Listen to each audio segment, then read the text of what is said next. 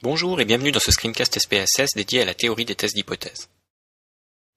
Lors de la précédente leçon, nous avons abordé la différence entre échantillons et population. Nous avons vu que la statistique inférentielle nous permettait de les mettre en relation via la loi des grands nombres. Dans le cadre de cette leçon, nous allons aborder la notion d'erreur d'échantillonnage. Cette dernière nous permettra de présenter la logique des tests d'hypothèse. Nous étudierons également diverses notions liées à ces tests, comme le niveau de signification et les erreurs de première et de seconde espèce.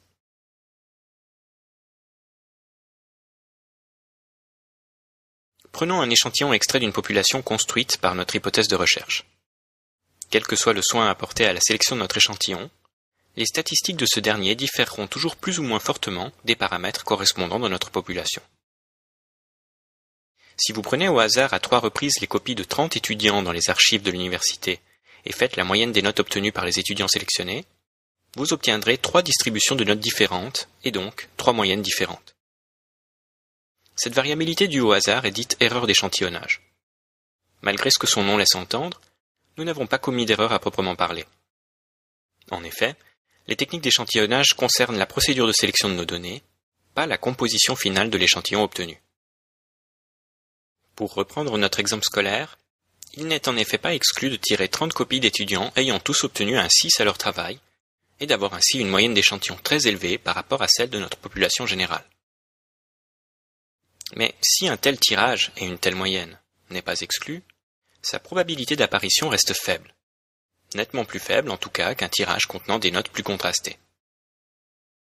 C'est justement cette probabilité d'apparition qui va nous permettre de déterminer le lien unissant échantillon et population. Deux cas de figure sont à considérer. Si la probabilité d'obtenir la différence évoquée est élevée, on peut l'imputer à une erreur d'échantillonnage. Dans ce cas, les chances sont grandes que notre échantillon provienne bien de la population envisagée. Si la probabilité d'obtenir la différence évoquée est très faible, on ne peut pas l'imputer à une erreur d'échantillonnage. Dans ce cas, les chances sont grandes que notre échantillon provienne d'une autre population. Évidemment, dans l'un et l'autre cas, je reste dans le domaine du probable. À moins de me trouver dans le cas d'un recensement, je ne pourrai jamais obtenir de réponse absolue, me permettant de pencher dans un sens ou dans l'autre. Si vous avez compris cela, vous avez compris la logique du test d'hypothèse. En effet, l'objectif d'un test est de déterminer si les différences obtenues entre l'échantillon et la population sont peu importantes, et donc dues au hasard, ou si elles sont suffisamment grandes pour nous inciter à croire que cet échantillon provient en réalité d'une autre population, et donc qu'une variable spécifique influe sur nos résultats de manière significative. Ce raisonnement peut être utilisé pour vérifier la vraisemblance d'un grand nombre d'hypothèses. Voyons à présent un exemple plus concret qui nous permettra de formaliser la logique du test d'hypothèse, également nommé test de signification. Admettons que vous ayez interrogé des jeunes gens de Suisse romande sur leur rapport à l'accent régional. Votre variable, notée x, est composite et indique l'appréciation positive ou négative du dit accent. Vous désirez comparer jeunes hommes et jeunes femmes à ce sujet. Vous formez donc deux groupes, puis reproduisez la moyenne comme indicateur de tendance centrale pour chacun. Peut-on considérer que les différences de moyenne entre les deux groupes relèvent de l'erreur d'échantillonnage, ou doit-on considérer que la variable genre influe de manière significative sur le score en question? Commençons par formaliser notre test. Nous commencerons toujours par opposer deux hypothèses, parmi lesquelles est censé figurer le vrai modèle. La première hypothèse, nommée hypothèse nulle ou H0, postule l'absence d'une quelconque différence entre nos deux moyennes. Autrement dit, garçons et filles sont égaux au vu de nos échantillons sur la variable x. La seconde hypothèse, dite hypothèse alternative ou H1, contredit l'hypothèse nulle. Elle peut être bilatérale, si elle se borne à postuler une inégalité, ou unilatérale, si elle oriente le rapport de la moyenne. Il nous reste à trancher. Pour cela, nous allons définir un seuil de rejet ou seuil de signification pour le test.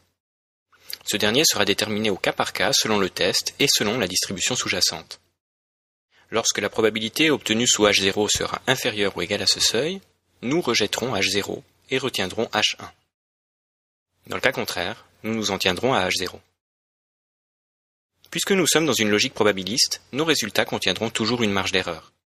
De manière générale, les seuils proposés sont de 5 et de 1%. Bien que purement conventionnels, ils nourrissent l'essentiel de la littérature scientifique. De plus, les logiciels statistiques, dont SPSS, reprennent ces conventions. Avoir à choisir entre deux hypothèses et postuler que l'une ou l'autre est nécessairement vraie revient à envisager deux principaux cas de figure. Dans le cas d'une cohérence entre l'état du monde et notre décision, nous émettons un jugement correct. Dans le cas d'une discordance, nous commettons une erreur. Nous pourrions nous en tenir là en théorie, mais les erreurs ne sont pas du même type selon que nous rejetons H0 quand cette dernière est vraie, erreur de première espèce, ou que nous ne rejetons pas H0 quand cette dernière est fausse, erreur de seconde espèce. Il revient aux chercheurs de déterminer où se situe le plus grand risque. Pour bien comprendre, admettons que vous vouliez tester l'état de santé d'un patient. L'hypothèse nulle affirme que votre patient a un taux de leucocyte équivalent à celui d'une personne saine. L'hypothèse alternative affirme que votre patient s'éloigne de la norme. Si vous ne vous trompez pas, tout va bien. Par contre, les conséquences peuvent être très différentes selon le type d'erreur que vous commettez. En effet, soit vous administrez un traitement à un patient sain, erreur de première espèce, soit vous privez un malade de son traitement, erreur de deuxième espèce. Selon la lourdeur du traitement en question, un risque peut être plus conséquent que l'autre. Finissons par une petite précision épistémologique. Ne pas rejeter H0 ne revient pas à prouver l'hypothèse nulle.